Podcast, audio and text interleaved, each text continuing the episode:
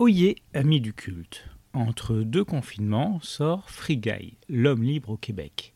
D'ailleurs, c'est très drôle, oui, une aparté dès le début, c'est cocasse. C'est très drôle car au début, le film devait s'appeler Libériki au Québec. Libérigi et l'homme libre, bien qu'étant tous les deux l'exacte traduction de Free ou Free semblent tous les deux incorrects, mais bon, hein, eux au moins, ils traduisent les titres.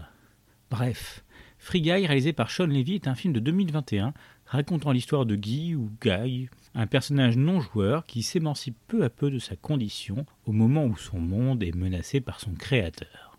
On a un gros capital sympathie pour Ryan Reynolds. Enfin, j'ai un gros capital sympathie pour lui. Eh bien, ce film manque un peu de sa folie. Alors, je n'ai pas dit que Free est mauvais. Non, il lui manque juste un petit truc, un petit supplément d'âme, un peu comme si on avait un Ready Player One sans les licences même si une séquence en crame pas mal à la fin du film.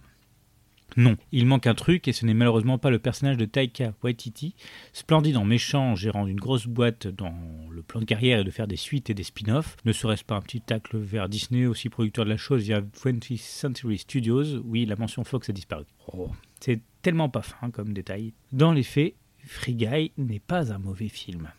Il est dans la droite lignée des films de son réalisateur Sean Levy, réalisateur canadien responsable de la trilogie La nuit au musée. Des films pas mémorables mais qui font le taf. Reste Ryan Reynolds, ici aussi producteur, malheureusement moins impliqué que pour Deadpool. Il est vrai que dans le cas de Free Guy, il n'en est, pas scénariste, ce qui peut, on l'espère, expliquer le manque de niaque du projet.